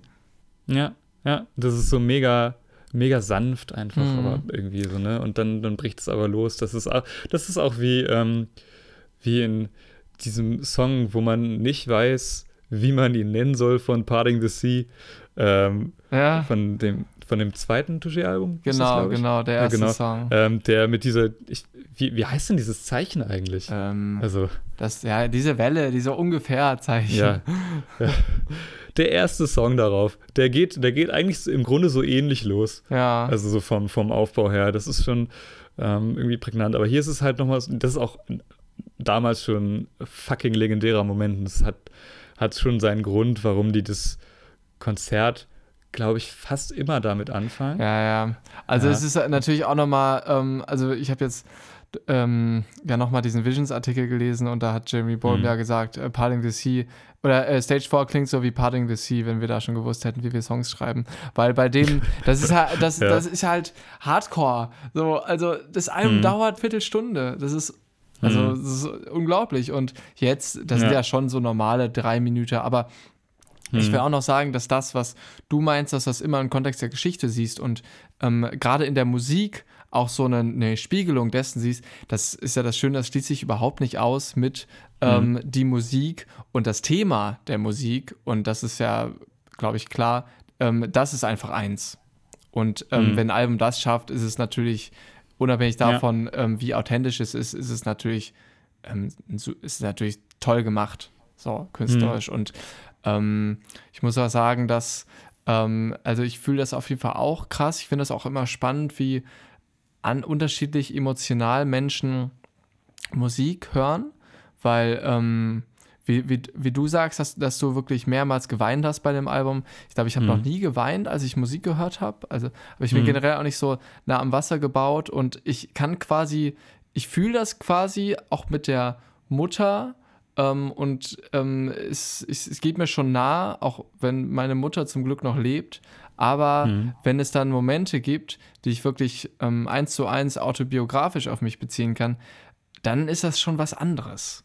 Und mhm. deshalb ähm, muss man sich, glaube ich, auch im Klaren sein, dass man immer einen anderen, eine äh, andere Brille, einen anderen Blick auf das Album hat. Nämlich ähm, der erste Refrain des Albums, Flowers and You, ähm, da ist der Text, I apologize for the grief when you'd refuse to eat. I didn't know mhm. just what to say while watching you wither away. Und ähm, abgesehen davon, dass es natürlich an sich schon ziemlich harte Zeilen sind, ist, glaube ich, jeder, der mal ähm, nah an einer Person ähm, dran war, die eine Essstörung hatte, auch wenn das natürlich nicht das Thema des Albums ist und es ist auch klar, dass, ähm, dass da nicht viel Interpretationsspielraum gelassen wird, aber dieser, ähm, dieser eine Refrain ist eben auf beides übertragbar und ähm, das geht mir dann schon sehr nah und da stelle ich mir immer vor, wie das wäre, wenn dieses ganze Album so geprägt wäre. Weißt mhm. du? Ja, voll. Aber das ist ja genau, also das ist auch, das möchte ich auch noch übrigens dazu sagen, ähm, dass, was ich vorhin mal ganz am Anfang auch meinte, dass ich, ähm, dass ich glaube, dass dieses Album auch so einen Impact hatte, weil die Leute, genau wie du jetzt gerade gesagt hast, ähm, das sozusagen auf ihre eigene Biografie mhm. übertragen, ähm, auch wenn sie es jetzt vielleicht nicht Wort für Wort nehmen. Ähm, das geht mir nämlich auch ganz genauso. Und ich bin mir auch relativ sicher, dass es mich nicht so catchen würde, wenn ich nicht irgendwie, vers also nicht glaube, das nachzuempfinden, ja, nachempfinden zu können, was, was der da hat. Also ich glaube, das ist so für mich halt eine an, ja, ein anderer Verlust oder eine andere Art von Verlust mhm. auch, die ich dabei immer höre. Aber das ist, äh, die ist, der ist sehr präsent. Voll. Also alle, also ich glaube, rein statistisch haben die wenigsten ähm, die wenigsten Hörerinnen und Hörer von Touché Amore, Amore ähm, ihre Mutter verloren oder gar ihre Mutter mhm. an Krebs verloren. Aber die meisten wissen wahrscheinlich, wie sich Verlust anfühlt auf die eine oder ja. andere Weise. Und das ist eben das, das ist ja das Schöne, ähm, Inhalt und Thema. Das, das, haben wir schon früher im Deutschunterricht gelernt. Es geht beim Buch, eigentlich geht es nicht um den Inhalt, sondern der Inhalt transportiert das Thema. Und das mhm, Thema, genau. der, also das Thema des Albums ist dann, oder würde ich jetzt sagen, das Thema des Albums ist nicht ähm, seine Mutter an Krebs zu verlieren, sondern es ist Verlust. Verlust hm. von Menschen. Ja. Und trotzdem finde ich es dann immer, also ich finde es dann abgefahren und da, da habe ich auch noch nicht so eine richtige Lösung für, immer noch nicht, ähm, warum mich das so kriegt. Dann so Songs wie Water Damage, die teilweise nur aus so Sachen bestehen wie, ähm, also wie, so Beschreibungen, wie das Haus aussieht oder ja. wie die ganz casual miteinander gelebt haben oder so, wie irgendwie erzählt, so wie sie Fernsehen geguckt hat oder sowas, ne? ja. ne? oder wo wir zusammen gekocht haben oder so. Ähm, das finde ich super krass, das zu hören. Obwohl der, also der Song ist natürlich auch super intens, also der ist wirklich mhm. ähm, ja. eindrücklich emotional. Das, also der Water Damage, finde ich, ist so ein richtiger Emo-Core-Banger. Ja, ja, und das ist genau, also am Ende ist natürlich dann auch wieder ähm, diese, diese Zeile I haven't recovered oh, since. Ja, ja. Äh, ne? Die ist mir also dann halt im, äh, im Gedächtnis geblieben, mehr voll. als die anderen Dinge. Also, ja, die erinnere ich mich halt auch natürlich krass. Und das ist natürlich so der, der, der Punkt am Ende, mhm. so, das, das, was er, das, was er sagen möchte. Aber die, ähm, also trotzdem, das so also ich glaube auch die Tatsache, so nah in eine Seele von einem Menschen reinblicken ja. zu können oder zumindest zu glauben, Ne? Ja, ja, Je nachdem, ja. wie man es sieht. Zumindest zu glauben. Allein, also so selbst, selbst, wenn es, selbst wenn es die Seele eines fiktiven, einer fiktiven Person wäre, das macht es ja. nicht weniger ähm, intensiv. Stimmt. Ja, genau. Also das auf jeden Fall ist dieser, dieses, das lyrische Ich auf äh, Stage 4 sehr detailliert ausgearbeitet irgendwie. Wahrscheinlich macht es das, das ziemlich gut. Als also, hätte er selber erlebt. Wie man es ne? nur betrachtet oder nicht. Was? Als hätte er selber erlebt. Als hätte er es selber erlebt. Ja, abgefahren. Ich finde, ähm, ähm, also mega geil. Ich finde eigentlich äh, die ersten drei Songs von Stage 4 ähm, mit Abstand am besten. Ich finde die alle super, mhm. aber allein die Intros von Flowers in You, von New Halloween und von Rapture, ich finde, die sind mhm. alle so mega stürmisch, irgendwie auch total strahlend und positiv, aber durch dieses, ähm, durch diese extremen ähm, diese, extreme Trauer wird das dann eben auch so melancholisch gebrochen. Und ich glaube, das ja. macht auch was, was aus, weil es ist eben, keine Ahnung, ähm, ich bin ja auch ein großer Casey-Fan und ähm, die haben zum also ich finde, der schönste Song von Casey ist äh, Fluorescence mit, ähm, hier Give Me One Good Reason to Believe I'm Getting Better. Ähm, also Mhm. wirklich, wo ganz, ganz auch sehr, sehr direkt eigentlich ähm, Depressionen behandelt werden. Und natürlich weiß man auch, der Sänger Tom Weaver ähm, leidet seit, leidet Ewigkeiten schon an Depressionen. Ähm, aber ähm, da ist es dann wirklich, die Musik und der Text ähm, gehen, also man könnte quasi sagen, es ist, ähm, gehen eher Hand, und, Hand in Hand, weil die Musik auch total traurig ist und ist natürlich auch hardcore und auch wütend und so, aber es ist nie so strahlend und hoffnungsvoll wie bei Touché. Und ich finde, dass es sich vielleicht bei Stage 4 gerade deshalb, ähm, weil es nicht eindimensional ist, noch äh, so schön ergänzt. Hm. Ja, ich frage mich, oh, empfinde ich bei Stage 4 eigentlich wirklich Hoffnung? Ich bin mir manchmal unsicher. Also ich glaube, es ist schon, Also ich finde, ich, ich, glaube, es, ja. äh, ich finde Ich äh, durch die Musik auf jeden Fall. Hm? Die Musik, ja, genau. der Text ist ja nur, bei der GEMA machen die eine Einteilung äh, äh, quasi, man hat einmal Musik und Text, beides 100%. Und das heißt, die Musik ist äh, die Hälfte von so einem Kunstwerk, Hm. mindestens.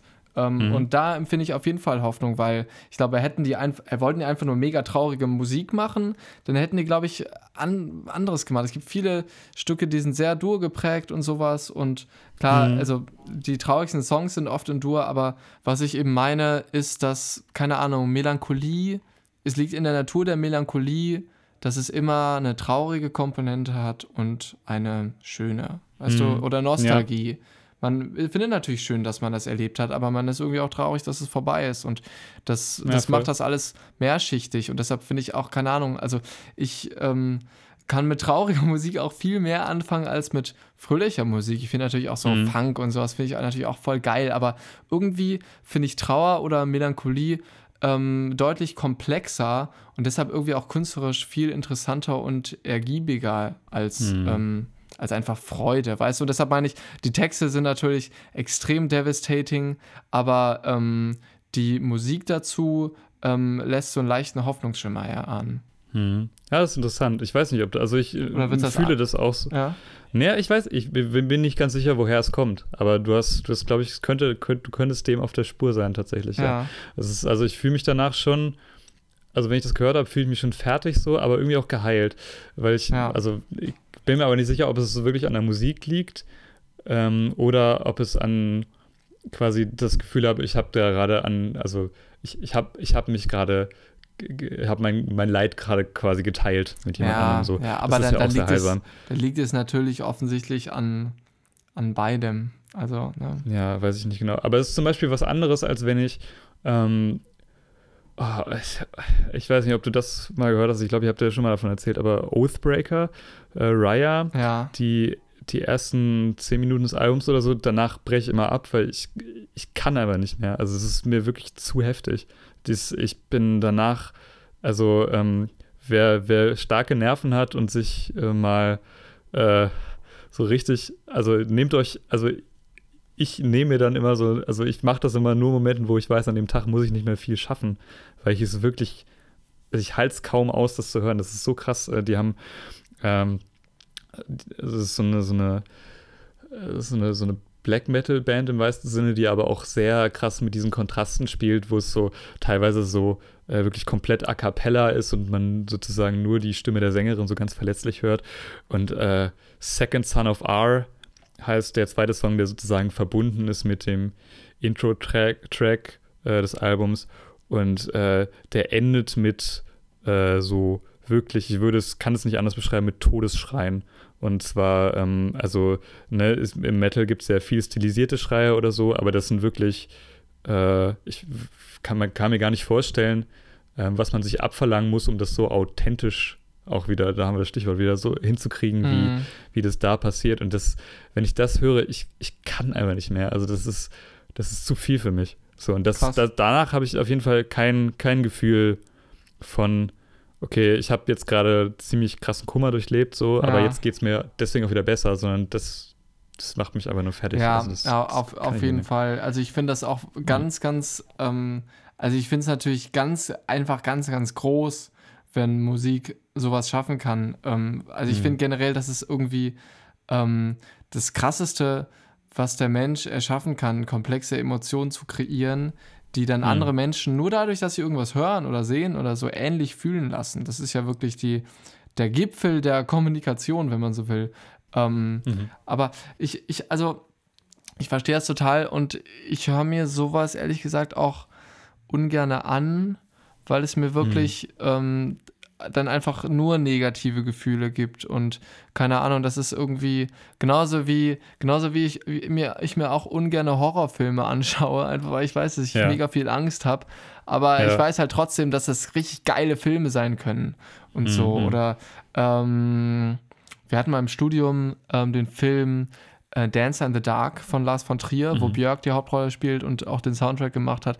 Und das ist auch wirklich ein, also das ist eigentlich der traurigste Film der Welt. Und das ist auch wirklich ja. Trauer wie im echten Leben. So wie du schon sagst, die Schreie sind oft stilisiert, aber Trauer ist ja, wenn man ehrlich ist, auch stilisiert. Also wenn man, wenn du Stage mhm. 4 hörst, dann fühlst du da krass mit und, ähm, und quasi dir und bestimmt vielen Leuten auch kommen die Tränen, aber das ist ja kein Vergleich zu, wenn einem das ja. wirklich passiert. So. Ja, und dann gibt es halt so ähm, Filme wie Dancer in the Dark, die einem einfach nur verzweifelt zurücklassen. Mhm. Und die Frage ja. ist, ob man sich das halt antun will. Ja, voll. Und ich glaube, da zieht auch jeder seine eigene Linie, weil ich glaube, ich kenne ganz, ganz viele Menschen, denen ich die Musik zeige, die ich höre, und die sagen, hä, wie, hä also wie kommst du denn da wieder raus, wenn du sowas hörst? Und das ist doch total ja, traurig ja. und so. Und also für mhm. die ist quasi die Grenze, die du vielleicht bei Oathbreaker hast und ich bei Dancer in the Dark, für die ist das wahrscheinlich schon bei Touché oder noch früher erreicht bei, bei den meisten Emo-Bands. So, also gibt ja hm. ähm, jetzt ein junges Beispiel, die Band Movements, die ja auch ähm, äh, viel so ähm, Mental Health Struggles von ähm, sehr nahestehenden Personen verarbeiten und da eben auch sehr, sehr direkt werden. Ähm, hm. ich, da, ich glaube, das wäre vielen Leuten auch schon zu viel. Und genauso wie das ja irgendwie ist, wenn man so ein, wenn man so einen Strom fasst, glaube ich, gibt es auch ganz, ganz quasi, man kann gar nicht sagen, wer wie resistent dagegen ist. So manche richtig mhm. krassen äh, Pumperschränke, die halten ganz wenig aus und irgendwelche kleinen Mädels sind da total schmerzfrei. Und vielleicht, ich glaube, ja. das ist vielleicht auch so bei der ähm, Rezeption von äh, Negativität. Keine Ahnung, ob man mhm. das so sagen kann. Ja, ja. Ähm, ich finde übrigens, also ich glaube, ähm, wo ich gerade drüber nachdenke, ein anderer Aspekt von Geschichten hinter Musik ähm, ist auch immer noch so ein gewisses Maß an Faszination, mhm. glaube ich, ähm, weil dir so ein, also durch Kunst so ein, ein, ein völlig fremder Mensch kann dir Dinge, die aus deinem tiefsten Seelenleben kommen, erzählen. Das ist auch irgendwie abgefahren. Und ich habe auch gemerkt, dass es, also wir haben ja, äh, Julius und ich reden im Vorhinein ja immer so ein bisschen, ja, ähm, also was könnte man machen? Ähm, was sind vielleicht, äh, wir, wir legen uns immer natürlich auf das Album fest, über das wir sprechen, ähm, aber wir, wir schlagen auch immer Sachen vor, die, ähm, die quasi noch dazugehören würden oder Aspekte, die man besprechen würde oder ähm, ja, Platten, die related sind quasi. Ähm, und wir haben quasi so ein paar Alben zusammengestellt, die auch irgendwie Aufmerksamkeit dadurch erregt haben. Und das ist mir übrigens auch aufgefallen. Also alle Alben, die wir, glaube fast alle Alben, die wir zusammengetragen haben, haben am Ende irgendwie äh, tatsächlich sind sehr groß geworden oder werden extrem geschätzt. Ja, das stimmt. Ähm, also das ist schon, schon abgefahren. Äh, und ganz oft haben sie auch irgendwie was mit dem Thema Tod zu tun oder mit so abgefahrenen ja. Geschichten, wie, wie Blackstar von David Bowie. So. Ja. Das Album äh, so todkrank geschrieben, im Wissen, dass er bald sterben wird wahrscheinlich. Und zwei Tage nach Veröffentlichung dieses Albums stirbt er. Mhm. Und äh, mich würde übrigens auch interessieren, ich kann man bestimmt auch nachvollziehen irgendwo, ähm, wie, ähm, wie, also, boah, das, also, okay, nein, es wäre mal interessant zu sehen, so ganz viele Kritiken zu Blackstar sind ja bestimmt entstanden, bevor das hm. released ist, beziehungsweise bevor er gestorben ist. Aber war dann da ich schon, ich glaube, war da nicht schon bekannt, dass der, dass der ganz schwer Krebs hatte und das kam, kam das ja auch so, äh. also ich weiß noch, dass so ein ganz abgefahrenes Musikvideo ich damals gesehen habe, das kam ja 2016 ja, raus. Lazarus. Genau. Ja. Und da ja. war das ja schon sehr eindeutig, oder? Also es ist ziemlich, ziemlich obvious so, aber ich glaube, er hat es doch relativ ich, ich, ich, gefährliches Halbwissen, was ich ja, hier vielleicht sage. haben die Leute glaube, sich einfach meinen äh, hm. äh, Julius Kramer zum Vorbild genommen, haben gesagt, jo, ähm, wir können es nicht wissen, so, wir können nur das Album ja, hören. Genau, aber das kann ja wirklich sein, dass, also, ne, so dieses, dieses Video ist ja wirklich, ähm, er liegt in seinem Totenbett Mhm. quasi mit, äh, mit äh, so einer Augenbinde drauf und am Ende geht er in so einen Schrank äh, und, und verlässt mutmaßlich die Ja, Welt. ja. Also kann man, kann man so an. Ähm, passt, passt im Text ja auch dann.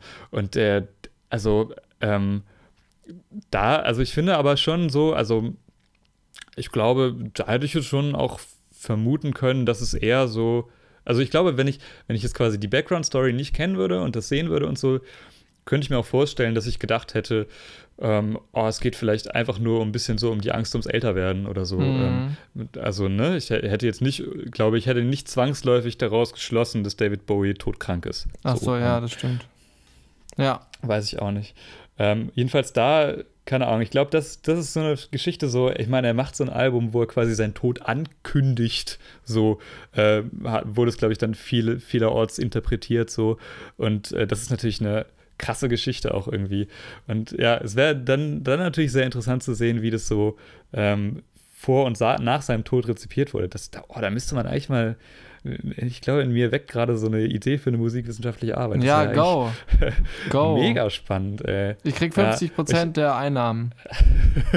Von den, Ja, von den vielen Einnahmen, die musikwissenschaftliche Ja, genau. Arbeiten kriegen So. Auf jeden Fall. Ähm, ja, das ist auch, also, ähm, ich fand dann auch faszinierend, was so die Leute, ähm, ich frage mich, ob die, also ich meine, David Bowie ist natürlich ein Typ, ne, und schon Mhm. immer hat groß, groß, große Bekanntheitsgrad und auch ein sehr anerkannter Künstler und so. Ähm, und äh, ich frage mich, ob das quasi schon vorher so gewesen wäre, dass die äh, Leute dann auch so, so viel noch versucht haben zu interpretieren. Also zum Beispiel habe ich gesehen, dass die über diesen schwarzen Stern, der da auf dem Cover ist, da gibt es echt krasse Diskussionen, was der bedeutet. Mhm. So, und einer hat irgendwie zum Beispiel rausgefunden, und das kann halt auch kompletter Zufall sein, aber fand ich abgefahren, mit was sich die Leute so beschäftigen, dass die, ähm, dass wenn du quasi, es gibt so die, diese, ich weiß nicht genau, diese Unicodes, äh, wenn du auf der Tastatur kannst du so Symbole machen, indem du so eine bestimmte Zahlenkombination auf dem Nummernblock eingibst, glaube ich. Okay. Und der, der genau, also zum Beispiel, äh, ich glaube, das Copyright-Zeichen ist 0169, weiß ich aus dem Cold Mirror Video. Äh, und die, jedenfalls der Stern, der Stern, wenn du einen Stern haben möchtest auf der Tastatur, dann gibst du 2605 ein. Und äh, 2605 Oh ist scheinbar, der 26.05. ist scheinbar der Geburtstag von David Oh Bowies früherem Gitarristen Mick Ronson. Ja, das, äh, und irgendwie ist die Black Star Lesion ist irgendwie ein Anzeichen für eine Krebserkrankung. Ich weiß nicht genau, Oh was das Gott. bedeutet, aber das, also, ähm, jedenfalls, die Leute suchen nach sowas. Und ich Ja. find, also ich kann mir vorstellen, dass das erst durch diese, diese Geschichte. äh, Erst durch die Geschichte ist er gestorben. Das wahrscheinlich nicht.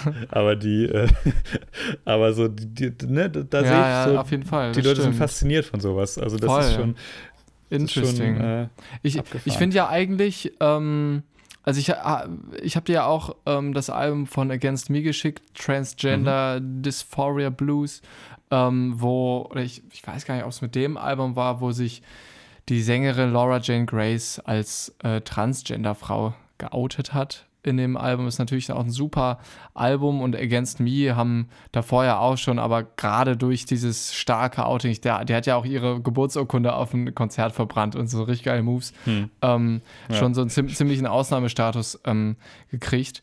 Ähm, ich finde es dabei immer, das ist natürlich auch total 100% real. Ich finde es aber auch immer spannend, wenn man ähm, so die Realität und die Kunstfigur und die Fiktion so ein bisschen verwischen lässt.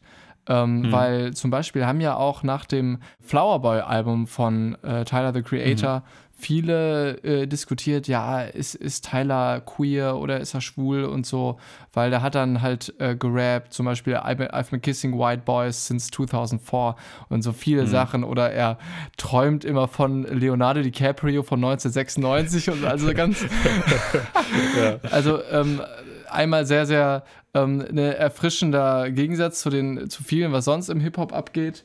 Ähm, aber der hat sich, glaube ich, nie richtig dazu geäußert. Und das ist einerseits natürlich auch die absolut, also eine richtige äh, Umgangsform damit, weil wieso Ja. soll er sich denn outen, in Anführungszeichen, so, ne? Ähm, Hm. aber äh, ne, der, der hätte er hätte sich ja auch einfach machen können, einfach sagen können, jo Leute, so ist es. Aber er lässt halt diese Spekulation irgendwie offen und ähm, da verschwimmt das irgendwie immer alles. Und mich interessiert halt nicht, ist Tyler jetzt schwul oder nicht, aber ich finde halt spannend, was, der, was seine Texte halt sagen, weißt du? Hm. Ja, voll. Ja, das ist ja, also ähnliches Beispiel irgendwie ähm, Queen, Freddie Mercury, äh, I'm Going Slightly Mad, Mhm. dass der so kurz, es ist glaube ich sogar aus 91, oder, wo der gestorben ist. Also ähm, wirklich, also von, von Freddie Mercurys AIDS-Erkrankung wusste man ja quasi nix. Ich glaube, der hat es einen Tag, also das ist auch eine heftige Geschichte, so einen Tag bevor er gestorben ist, hat er das einfach der Öffentlichkeit bekannt gegeben. Oh, krass. Äh, und und ähm, so, da gibt es jedenfalls dieses, so einen, einer der letzten Songs, die die halt gemacht haben, war halt I'm Going Slightly Mad, wo der auch schon, also wo es auch so Berichte gibt von diesem Musikvideodreh, das sie dazu gemacht haben, äh, dass der da schon richtig krank war und dass der irgendwie ähm, mehrfach unterbrechen musste und sich hinlegen musste und so, weil der echt gar nicht mehr konnte. Mhm. Aber ähm, das kannst du ja auch, also, ne, der Song heißt so, ich werde langsam verrückt und das äh, kannst du natürlich super äh, auf das beziehen, ähm, was, was der da gerade so äh, an seiner Krankheit Ja. durchlebt hat. Voll. Ähm, aber wissen wir es? Also wir wissen es nicht. Wir können es mutmaßen und ich finde, die Erklärung ist ziemlich plausibel, aber ähm, ja, das ist, und wahrscheinlich ist auch diese Unwissenheit so ein Teil dieser Faszination. Ja, davon. ich, ich, ich Ja. glaube auch. Und also, was ich auf jeden Fall nochmal sagen will, falls da jetzt irgendwer denkt, ah, was labert der für eine Scheiße, weil ich glaube, dass ich ehrlich gesagt eine ziemlich unpopular Opinion ähm, damit habe. Mhm. Ähm, sonst sind wir mit unseren unpopular Opinions, dass wir Tool so ein bisschen overrated finden, so zusammen zum, zum Glück. Aber ähm, nee, was ich sagen will, ist, dass diese, ja, äh, das ist, ja, Freddie Mercury hatte AIDS und deshalb hat er ähm, diesen Song gemacht und deshalb ist das so und so. Ich will natürlich überhaupt nicht sagen, dass diese Interpretation, dass es so ist, irgendwie, also dass es falsch ist oder so. Mir geht es darum, dass das richtig ist und ganz viele Dinge auch richtig sein können. Mhm. Ähm, ich würde gerne noch äh, zu, zu einer, einer Geschichte kommen, wo ich, äh, glaube ich, so, also was ich, was mir vor kurzem untergekommen ist und wo ich krass fand, wie dieses, ähm, ne, das war jetzt, was wir jetzt gerade ganz besprochen haben, dass irgendwie Künstler auch gerade im Fokus der Öffentlichkeit vielleicht auch zu sehr oft äh, sozusagen auf ihre realen äh, Wesen bezogen werden Mhm. ähm, habe ich einen, einen unfassbar krassen Song äh, gesehen, der das sich wirklich schamlos ausnutzt. Und zwar ähm, Es tut schon wieder weh von Pietro Lombardi.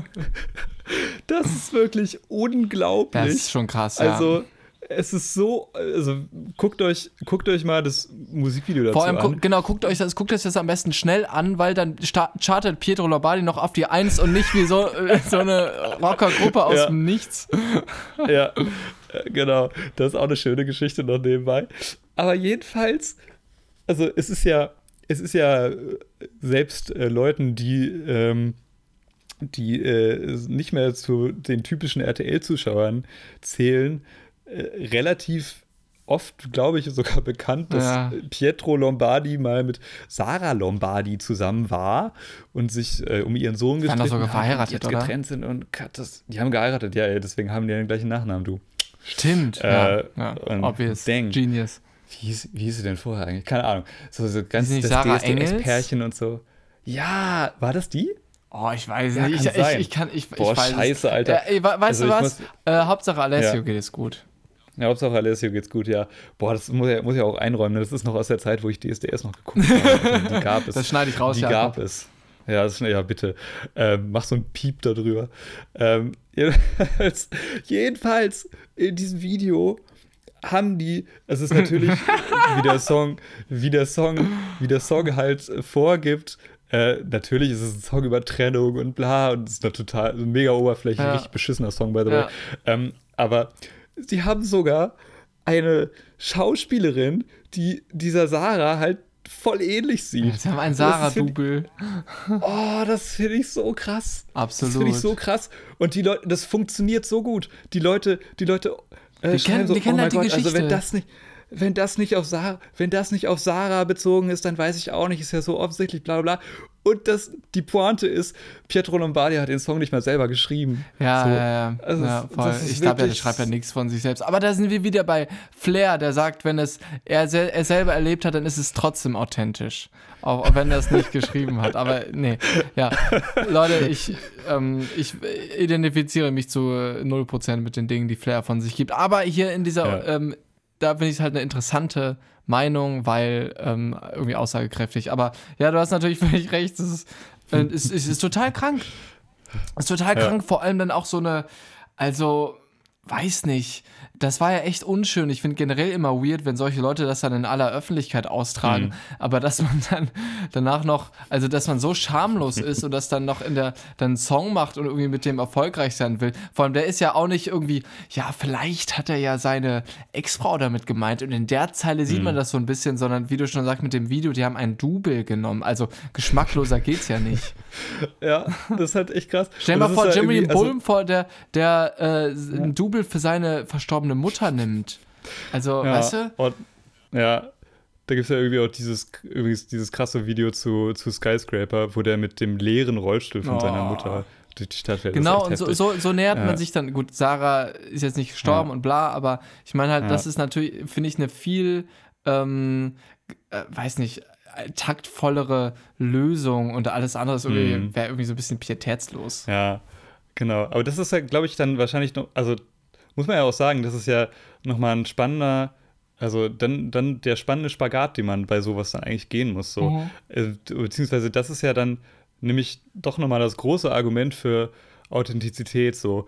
Ähm, weil das, das Problem an diesem Lombardi-Song ist ja einfach, dass du so dass du sofort merkst, es ist absolut unauthentisch. Und das ist genau, also dies, das reicht ja, dass es von, es könnte ja auch sein, dass er das wirklich. Hey, ich finde das voll authentisch. Und das.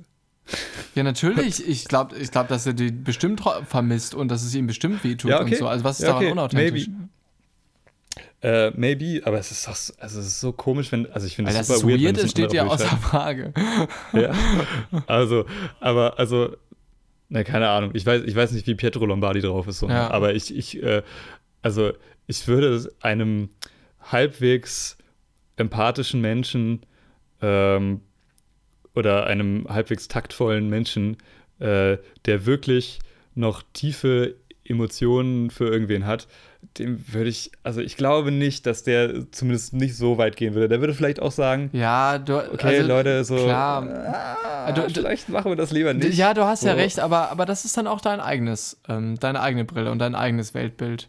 Auf jeden Fall, ja, du kannst okay. auch authentisch ja. sein und voll taktlos sein, würde ich halt sagen.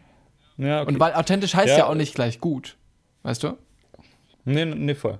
Genau. Aber das ist so, so das Ding. Also, das ist schon wahrscheinlich schon deswegen auch gefährlich, so ja, ja, äh, sich stimmt. auf so einem Gebiet zu bewegen. Also, ja. das ist jetzt halt.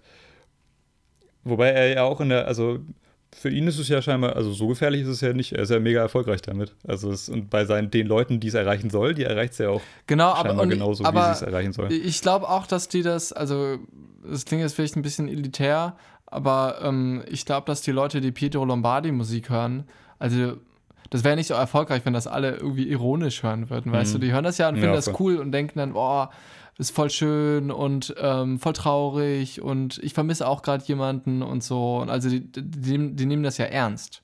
Und ich glaube, Pietro mhm. Lombardi nimmt das auch ernst. Auch wenn ja, Pietro Lombardi ja ich glaube auch nicht, dass er die Idee hatte. Es war bestimmt irgendein Major-Label-Dude, der gesagt hat, jo, wir machen, ja. wir quetschen jetzt in die letzten Cent aus dieser Scheidungsgeschichte. Ja. Oh, das ist schon echt heftig. Aber wir wollen auch nicht so viel über Pietro Lombardi jetzt reden. Ich habe noch mhm. einen kleinen ähm, Punkt, ähm, den ich ganz spannend fand in, in Bezug auf Authentizität und auch Rezeption und so, dass ja Johnny Cash in seinen legendären äh, Gefängniskonzerten gesungen hat, ja. I shot a man in Reno just to watch him die. Hm. Und das vor Leuten, die wirklich bestimmt schon mal Leute erschossen haben. Mhm. Ähm, da stellt sich natürlich mhm. die Frage, also beziehungsweise stellt sich nicht, Johnny Cash hat wahrscheinlich keinen Menschen ermordet. Wäre es was anderes, wenn er wirklich jemanden ermordet hätte, auch wegen so einem grausamen Hintergrund. Aber das fand ich eben nochmal ganz ähm, spannend in diesem mhm. Kontext. Und ähm, Mhm. Ich würde eigentlich auch ähm, in Anbetracht der Zeit, eigentlich hatte ich vor, wollte ich dir vorher vorschlagen, lass mal so eine 60-Minuten-Folge machen, damit sich nicht so viel anhören müssen. Aber das ist natürlich wieder voll nach hinten losgegangen. Ähm, ja. ja, zum Abschluss würde ich die Frage stellen, ähm, welchen Einsprecher ich äh, dieses Mal wieder machen muss, weil bei den letzten beiden Folgen genau mit den Inhalten von Tapas und Melo irgendwas passiert ist. Bei erster Folge war bei Heißkalt, da, da kam äh, Heißkalt Reunion. Zweite Folge haben wir über die NMI-Ausschreitung von Olli Sykes geredet und über ähm, Slow Tie und dann hat Slow Tie Scheiße bei den NMI Awards gebaut. Also was passiert dieses Mal, Jakob? Ähm, boah, was passiert diesmal? Ich weiß nicht. Pietro Lombardi kommt wieder mit Sarah zusammen. Boah, das war krass, aber ich, aber ich glaube, ich glaube eher, dass Pietro Lombardi ähm, ja, ja, doch, ich glaube, Pietro Lombardi wird jetzt auch ähm, wird jetzt auch sein Post-Hardcore-Projekt droppen. Ah, okay. Ja. dann, dann reden wir da bitte nächste Folge drüber. Also wenn, wenn und dann singt er den gleichen Song und wir so, boah, das ist voll real und voll authentisch. Und so. Ja. Nur weil Gitarren und Blasbeat drunter sind da machen sich doch jetzt, da, da machen sich doch jetzt, da machen sich jetzt doch auch alle, alle, alle Medien gerade drüber lustig, weil, was du ja vorhin schon kurz meintest, ne, äh, Pietro Lombardi in seiner Insta-Story meinte, da ist irgendeine so Rockergruppe aus dem Nichts, aka Heaven Shall Burn, ähm, hat ihn sein, um seinen Platz 1 der Charts beraubt, dass er jetzt irgendwie Nachhilfe in so einer Mucke nehmen muss. Alter. Wie lustig wäre das, wenn Pietro Lombardi jetzt irgendwie bei Heaven Boah. Shall, es würde Heaven Shall Burn so tausendprozentig zutrauen, dass sie so ein Feature ja. mit dem machen würden oder so. Absolut. ultra lustig. Und wir haben es predicted, Jakob. Lustig. Wir haben es wir predicted. Okay. Ja, mark our words. Ja. Äh, ey, wenn das passiert, Alter, dann, dann brech ab. Ja, dann, dann, dann wird unser Podcast halt auch ähm, der ist ja schon deutschlandweit bekannt, der wird dann weltweit bekannt. Dann gibt es ja. ähm, Spiegel Online ist dann immer erste Rubrik Corona, zweite Rubrik Tapas und Merlot.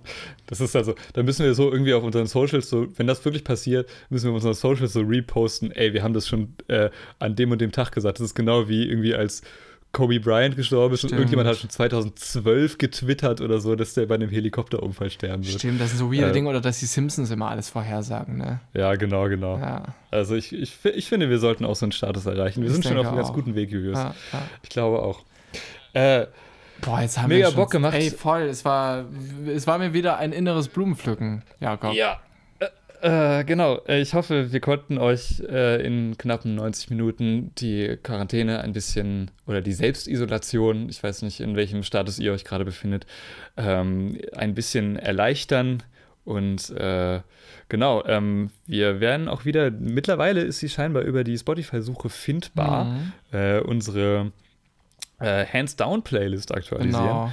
Ähm, am besten gebt ihr aber Tapas und Merlot in die Suche ein und nicht Hands-Down, ja. weil Hands-Down gibt es ein paar mehr Suchergebnisse.